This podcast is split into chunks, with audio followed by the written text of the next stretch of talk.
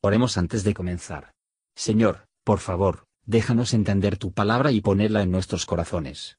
Que moldee nuestras vidas para ser más como tu Hijo. En el nombre de Jesús preguntamos. Amén. Capítulo 11 Era entonces toda la tierra de una lengua y unas mismas palabras. Y aconteció que como se partieron de oriente, hallaron una vega en la tierra de Shinar, y asentaron allí. Y dijeron los unos a los otros, Vaya, hagamos ladrillo y cosámoslo con fuego. Y fuéles el ladrillo en lugar de piedra, y el betún en lugar de mezcla. Y dijeron, Vamos, edifiquémonos una ciudad y una torre, cuya cúspide llegue al cielo, y hagámonos un nombre, por si fuéremos esparcidos sobre la faz de toda la tierra. Y descendió Jehová para ver la ciudad y la torre que edificaban los hijos de los hombres. Y dijo Jehová, He aquí el pueblo es uno, y todos estos tienen un lenguaje y han comenzado a obrar, y nada les retraerá ahora de lo que han pensado hacer. Ahora pues, descendamos y confundamos allí sus lenguas, para que ninguno entienda el habla de su compañero. Así los esparció Jehová desde allí sobre la faz de toda la tierra, y dejaron de edificar la ciudad. Por esto fue llamado el nombre de ella Babel, porque allí confundió Jehová el lenguaje de toda la tierra, y desde allí los esparció sobre la faz de toda la tierra. Estas son las generaciones de Sem. Sem, de edad de cien años, engendró a Arfaxad, dos años después del diluvio. Y vivió Sem después que engendró a Arfaxad, quinientos años, y engendró hijos e hijas. Y Arfaxad vivió treinta y cinco años, y engendró a Sala. Y vivió Arfaxad, después que engendró a Sala, cuatrocientos y tres años, y engendró hijos e hijas. Y vivió Sala treinta años y engendró a Eber. Y vivió Sala después que engendró a Eber cuatrocientos y tres años, y engendró hijos e hijas. Y vivió Eber treinta y cuatro años y engendró a Peleg. Y vivió Eber después que engendró a Peleg cuatrocientos y treinta años, y engendró hijos e hijas. Y vivió Peleg treinta años y engendró a Reu. Y vivió Peleg, después que engendró a Reu, doscientos y nueve años, y engendró hijos e hijas. Y Reu vivió treinta y dos años, y engendró a Serug. Y vivió Reu, después que engendró a Serug, doscientos y siete años, y engendró hijos e hijas. Y vivió Serug treinta años, y engendró a Nacor. Y vivió Serug, después que engendró a Nacor, doscientos años, y engendró hijos e hijas. Y vivió Nacor veintinueve años, y engendró a Tare.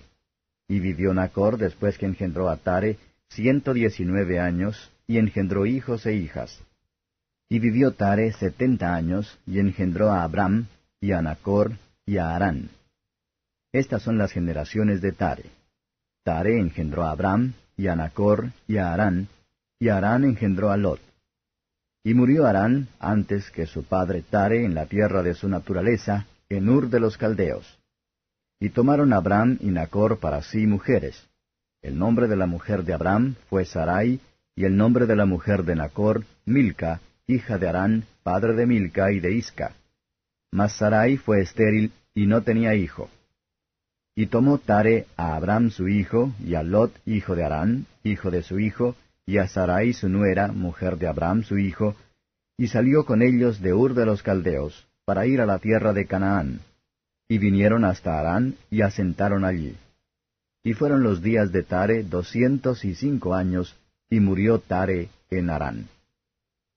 Comentario de Mateo Henry Génesis capítulo 11. Versos 1 a 4. Que tan pronto los hombres se olvidan de los más tremendos juicios, y vuelven a sus antiguos crímenes.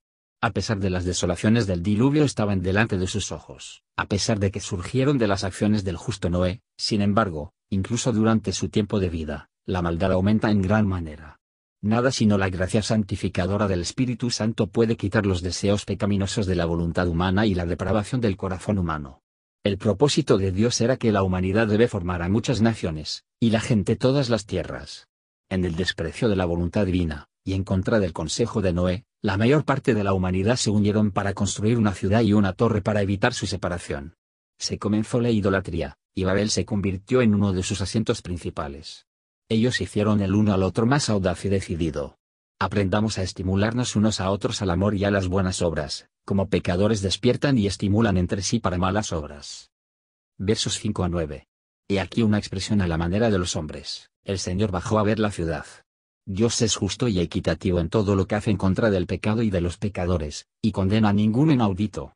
Everpía no se encuentra entre esta tripulación impíos, para él y sus son llamados los hijos de Dios, sus almas no se juntaron a la asamblea de estos hijos de los hombres. Dios los sufrió para ir en alguna manera, que las obras de sus manos, de los que prometieron a sí mismos el honor duradero, pueden recurrir a su reproche duradera.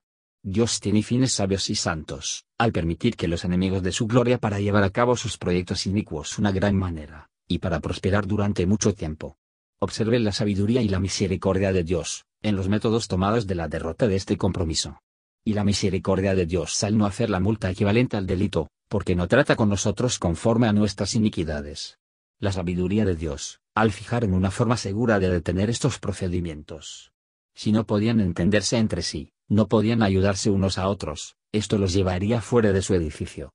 Dios tiene diversos medios, y unos eficaces, desconcertando y derrotar a los proyectos de los hombres orgullosos que se erigen en contra de él, y en particular que los divide entre ellos. A pesar de su unión y la obstinación que Dios estaba por encima de ellos, para que nunca se endureció contra él su corazón, y fue prosperado, su lenguaje fue confundido.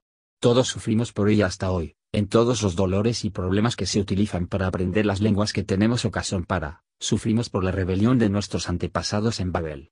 Nay, y esas disputas infelices, que son contiendas de palabras, y surgen de la incompresión uno las palabras de otro, por lo que sabemos, se deben a la confusión de las lenguas. Ellos dejaron de edificar la ciudad. La confusión de las lenguas no solo les incapacitaba para ayudarse unos a otros, pero que vio la mano de Jehová salido contra ellos. Es la sabiduría para dejar fuera de lo que vemos a Dios pelea contra. Dios es capaz de destruir y traer a la nada todos los dispositivos y diseños de Babel constructores, no hay sabiduría, ni consejo, contra Jehová. Los constructores se fueron de conforme a sus familias, y la lengua que hablaban, a los países y lugares que se les asignan. Los hijos de los hombres nunca lo hicieron, ni nunca será, vengan todos juntos otra vez, hasta que el gran día, cuando el Hijo del Hombre se siente en el trono de su gloria, y todas las naciones serán reunidas delante de él. Versos 10 a 26. Aquí hay una genealogía, o una lista de nombres, que termina en Abraham, el amigo de Dios, y por lo tanto conduce hacia Cristo, la simiente prometida, que era el hijo de Abraham. Nada se deja al registro, pero sus nombres y edades, el Espíritu Santo parecía acelerar a través de ellos a la historia de Abraham. Qué poco sabemos de los que se han ido antes que nosotros en este mundo, incluso de los que vivían en los mismos lugares en los que vivimos, ya que del mismo modo sabemos poco de los que ahora viven en lugares lejanos. Tenemos lo suficiente para hacer a la mente de nuestro propio trabajo. Cuando la tierra comenzó a ser poblada, vidas de los hombres comenzaron a acortar, esta fue la sabia disposición de la providencia. Versos 27 a 32. Aquí comienza la historia de Abraham, cuyo nombre es famoso en ambos testamentos. Incluso los hijos de Ber se habían convertido en adoradores de falsos dioses. Los que están a través de la gracia, herederos de la tierra de la promesa, debe recordar lo que era la tierra de su nacimiento, cuál era su estado corrupto y pecaminoso por naturaleza. Hermanos de Abraham eran, Nacor, de cuya familia tanto Isaac y Jacob tenían sus esposas, y Arán, el padre de Lot, que murió antes que su padre.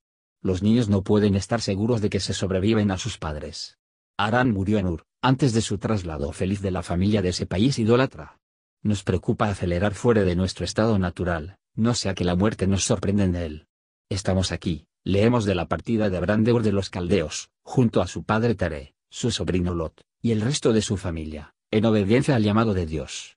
En este capítulo se les deja a mitad de camino entre Ur y Canaán, donde habitaron hasta que la muerte de Tare. Muchos llegan a Arán, y sin embargo, están a la altura de Canaán, que no está lejos del reino de Dios y sin embargo nunca lleguemos allá. Gracias por escuchar y si te gustó esto, suscríbete y considera darle me gusta a mi página de Facebook y únete a mi grupo Jesús Answers Prayer.